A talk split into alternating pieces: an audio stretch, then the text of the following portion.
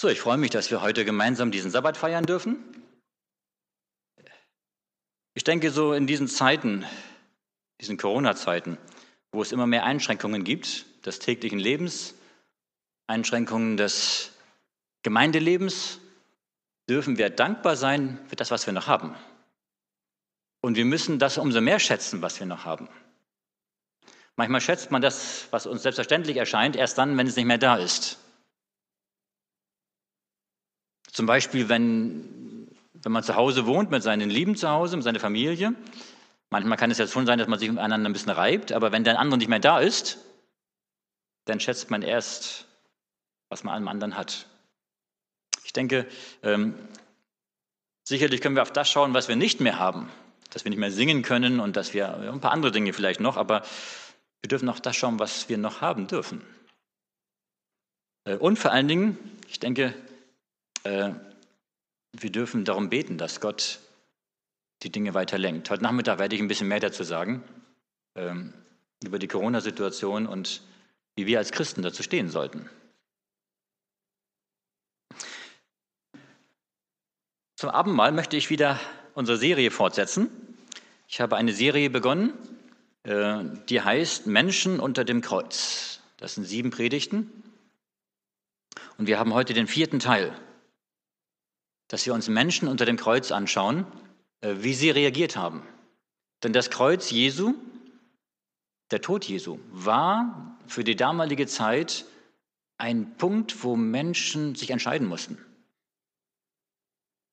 Ähm, wir sehen, dass Menschen, die positiv zu Jesus standen, während seiner Lebzeit, sich während seiner Leidens- und Kreuzeszeit von ihm abgewandt haben.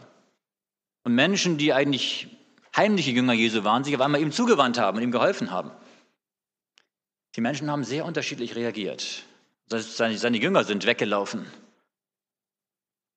Obwohl sie nachher, von Johannes wissen wir es, auch unter dem Kreuz standen, sicherlich. Ich möchte mit euch heute einen Menschen anschauen unter dem Kreuz, äh, der sehr interessant ist. Nämlich, wir lesen Markus Kapitel 15, Vers 39. Markus Kapitel 15, Vers 39.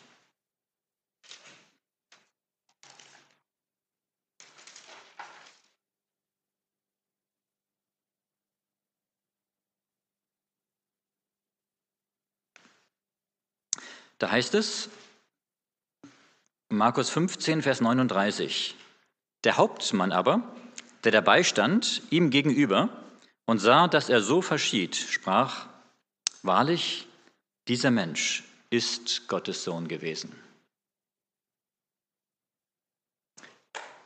Wir wollen es heute Morgen auch noch einmal unter das Kreuz von Golgatha stellen. Damals wurden die Mörder und Aufrührer zur Abschreckung öffentlich hingerichtet. Heute gibt es das nicht mehr. Stell dir vor, auf dem Marktplatz hier in Leonberg würde man jemanden hinrichten.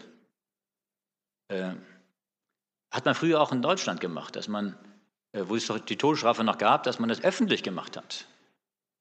Ähm, und es gab damals immer genug Schaulustige. Gibt es heute übrigens auch immer noch die Schaulustigen. Zwar nicht mehr am Marktplatz bei Hinrichtungen, aber wir kennen das in anderen Situationen.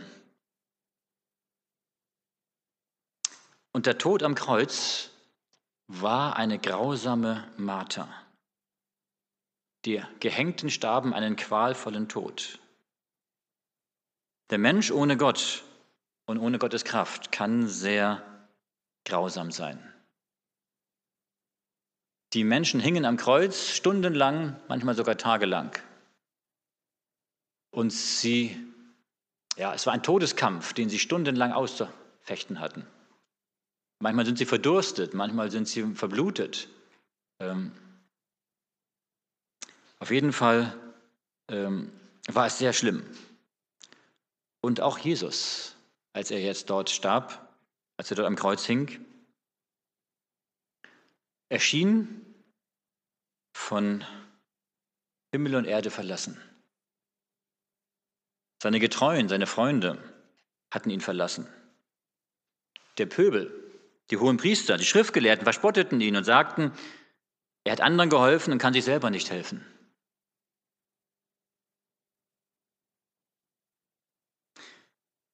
Jesus Christus wurde an diesem Freitag, wo Passam war, morgens um 9 Uhr gekreuzigt. Zur dritten Stunde heißt es. Und drei Stunden lang hing er erstmal am Kreuz, wo auch die Menschen, die Pharisäer, ihn verspotteten, wo er mit dem Schächer neben ihm am Kreuz sprach und einige andere Dinge geschahen. Aber dann plötzlich um mittags, um 12 Uhr, kam die Finsternis über das Land. Und die Finsternis war drei Stunden lang, von mittags 12 Uhr bis nachmittags 3 Uhr. Jesus hing ungefähr sechs Stunden am Kreuz. Zuerst die ersten drei Stunden von 9 bis 12 Uhr, wo es hell war, wo es eigentlich äußerlich keine Anzeichen gab von der Natur. Aber dann, wo um 12 Uhr die Sonne sich verfinstert hat, da wurde stockdunkel. Auf einmal merkte man, es ist etwas Übernatürliches. Die Menschen wurden unsicher, sie bekamen Angst. Sie suchten im Finsteren den Weg in die Stadt. Ihr Gewissen erwachte. Und viele fragten sich, könnte es doch Gottes Sohn gewesen sein? Wird der Allmächtige uns nun bestrafen? Wird er uns vernichten? Wird Jesus sich für alle, seine, alle Grausamkeiten, die wir an ihm getan haben, wird er sich rächen? Es wird still. Diese drei Stunden war es unheimlich still. Gott wollte mit diesem Zeichen bestätigen, dass dies die dunkelste Stunde der Welt ist, in der der heilige, reine Gottessohn die Sünden der Menschen auf sich nimmt, indem er selbst die Strafe des Todes erleidet. Die Finsternis sollte aber auch bezeugen, wie sehr Gott die Sünde hasst. Wir wissen, Gott liebt den Sünder und Gottes Liebe zum Sünder ist unendlich groß. Aber Gott hasst die Sünde. Und in dieser Zeit, in diesen drei Stunden am Kreuz, wo es so dunkel war, trägt, trug Jesus die Sündenlast der Welt. Und als Jesus die Sünde getragen hat, musste sich selbst der Vater von ihm entfernen, sich von ihm trennen. Denn wir haben heute Morgen gerade in der Lektion gesehen, dass der heilige Gott, der ewige Gott, der Sündlose, dass er mit einem sündigen Menschen, mit einem sündigen Wesen nicht Gemeinschaft haben kann. Und in der sündlosen Gegenwart, heiligen Gegenwart Gottes wird ein Mensch sich immer, immer sündig fühlen und unwürdig fühlen und eigentlich zum Tode. Wie auch Jesaja sagte, wem mir ich vergehe. Nur durch, unsere, durch die Vergebung können wir überhaupt mit Gott Gemeinschaft haben. Aber als Jesus jetzt am Kreuz hing und Jesus hatte die ganze Zeit Gemeinschaft mit seinem Vater, die ganzen 33,5 Jahre, die er lebte, jeden Tag hatte er die Gemeinschaft mit dem Vater. Aber jetzt war sie nicht mehr möglich. Warum nicht? Weil Gott alle Sünden der ganzen Welt auf Jesus gelegt hat. Und in den Augen Gottes war Jesus jetzt die personifizierte Sünde. Er wurde zur Sünde gemacht. Und da Jesus jetzt die Sünde getragen hat, konnte der Vater mit dem sündigen Jesus, der am Kreuz war, nicht mehr in Verbindung sein. Er musste sich von ihm trennen. Und in dieses Dunkel hinein hörten die Menschen den Schrei, der aus der innersten, tiefsten Not und Verzweiflung Jesu. Mein Gott, mein Gott, warum hast du mich verlassen? Jesus spürte diese Trennung vom Vater.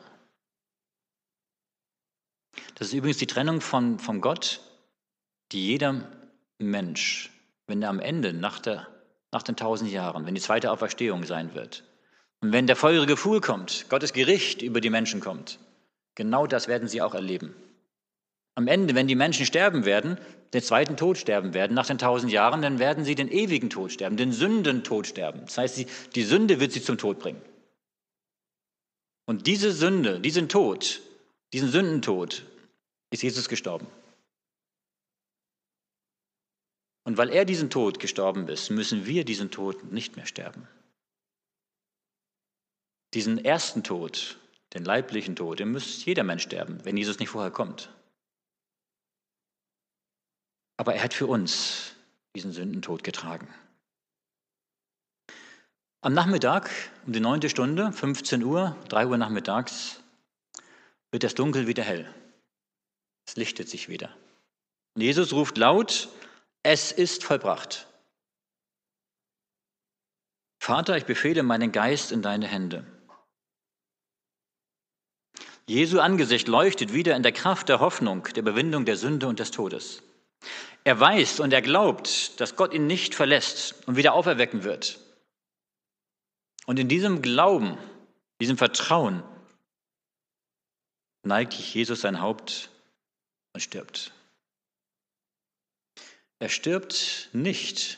Er wusste nicht, ob es wahr ist. Er konnte in diesem Tal des Todes, in dieser Sündentrennung vom Vater, konnte er nicht über das Grab hinaussehen.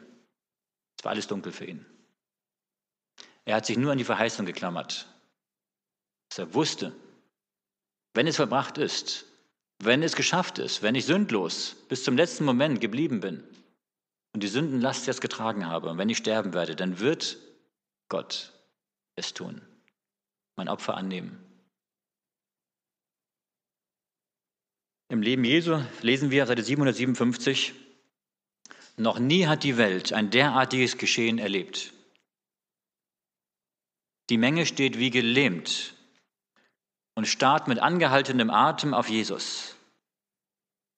Da ballt sich noch einmal dichtes Dunkel über ihnen zusammen und ein lautes Rollen gleich einem heftigen Gewitter dringt an ihr Ohr. Es ist ein starkes Erdbeben, das die Gegend erschüttert. Die Menschen werden umhergeworfen, ein wildes Durcheinander entsteht. In den umliegenden Bergen zerbersten die Felsen und stürzen donnern in die Tiefe. Gräber tun sich auf und Tote werden hinausgeworfen. Es scheint, als zerfalle die ganze Schöpfung in kleinste Teile. Priester, Oberste, Soldaten, das Kreuzigungskommando und alle anderen liegen stumm vor Schrecken am Boden. Gott hat bewusst Jesu Tod mit solchen Naturereignissen verknüpft. Die Finsternis, das Grollen, das Erdbeben.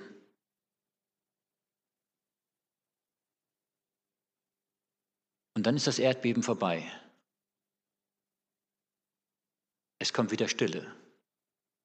Jesus ist tot. Und mitten in diese Stille hinein kommt dieser Satz des Hauptmannes, Vers 39. Markus 15, Vers 39. Der Hauptmann aber, der dabei stand, ihm gegenüber und sah, dass er so verschied, sprach, wahrlich, dieser Mensch ist Gottes Sohn gewesen.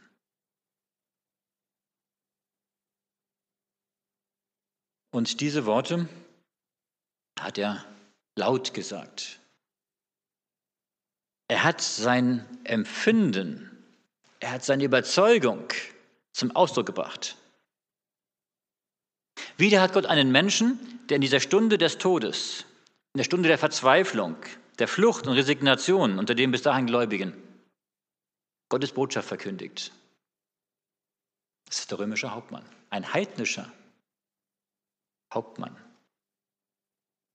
der eigentlich von Gott, von dem Gott der Bibel, nichts weiß oder wenig weiß. Warum haben die Jünger nichts gesagt? Ich denke nur einige Tage später, als als Emmas Jünger nach Hause gehen und Jesus zu ihnen kommt, was war ihr Gedanke? Was war ihre Überzeugung? Sie sagten, und wir dachten, er wäre es, der Israel erlösen würde. Wir dachten, er wäre es. Mit anderen Worten, er war es nicht. Wir haben unsere Hoffnung auf ihn als Messias gesetzt, aber er war nicht der Messias. Das war die Überzeugung der Jünger, der engsten Mitarbeiter Jesu. Und der Hauptmann, der nicht viel von Jesus gesehen hat, von seinen Wundern gesehen hat, er bezeugt, er war's. Er war Gottes Sohn. Ein Heide, ein Gottferner, ein von den Juden verachteter Götzendiener. Er gibt in diesem entscheidenden Augenblick ein Glaubenszeugnis für Jesus, den Retter, ab. Meine Lieben, es gibt immer Menschen, die Jesus bezeugen. Und wenn wir es nicht tun, dann tun es vielleicht Menschen, von denen wir es nie erwartet hätten. Atheisten oder Esoteriker oder Andersgläubige bei anderen Religionen. Gott hat immer Menschen, die von seinem Heiligen Geist angesprochen werden und Gottes Botschaft weitersagen. Jesus sagt, wenn die schweigen werden, dann werden sogar die Steine schreien. Im Leben Jesu lesen wir weiter, Seite 772, und es geht es hier um die Worte des Hauptmannes. Diese Worte wurden keineswegs im Flüsterton gesprochen. Alle Augen wandten sich um und versuchten zu erkennen, woher sie kamen. Wer hatte das gesagt? Kein anderer als der Hauptmann, der römische Soldat. Die göttliche Geduld des Heilandes, sein plötzlicher Tod, den Siegesruf noch auf den Lippen, hatte den Heiden sehr beeindruckt. Er erkannte in dem verwundeten, zerschlagenen Körper am Kreuz die Gestalt des Sohnes Gottes. Er konnte nicht anders, er musste seinen Glauben bekennen.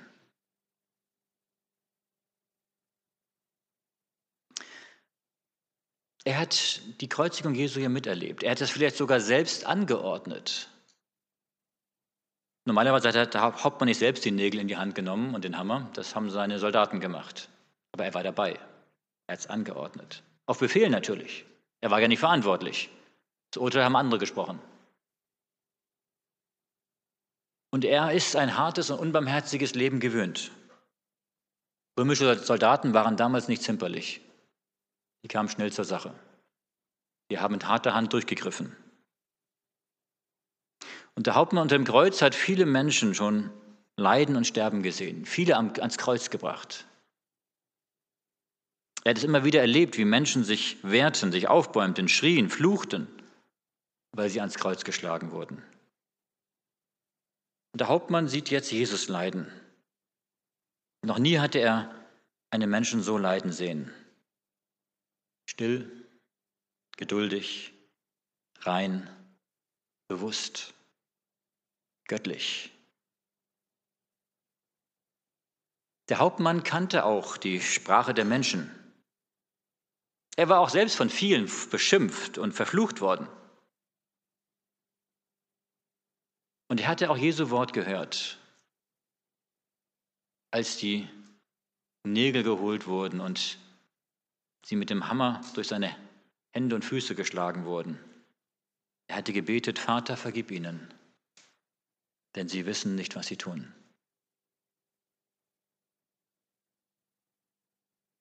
Und er war beeindruckt von diesem Gebet. Und er erkannte, dass Jesus auch für ihn gebetet hat. Auch die anderen Worte. Wahrlich, ich sage dir heute, du wirst bei mir im Paradies sein. Mein Gott, mein Gott, warum hast du mich verlassen? Es ist vollbracht. Vater, ich befehle meinen Geist in deine Hände. All das hört der Hauptmann. Und er erkennt, das ist kein normaler Mensch, der so spricht. Der in den größten Todesqualen nicht über seine Todesqualen spricht, sondern über, über die Erlösung, Der Hauptmann erlebt Jesu Tod. Die meisten Menschen starben in Angst und Hass und Verzweiflung. Aber Jesus starb rein, gefasst göttlich. Und er sah auch die äußeren Zeichen der Finsternis, das Erdbeben.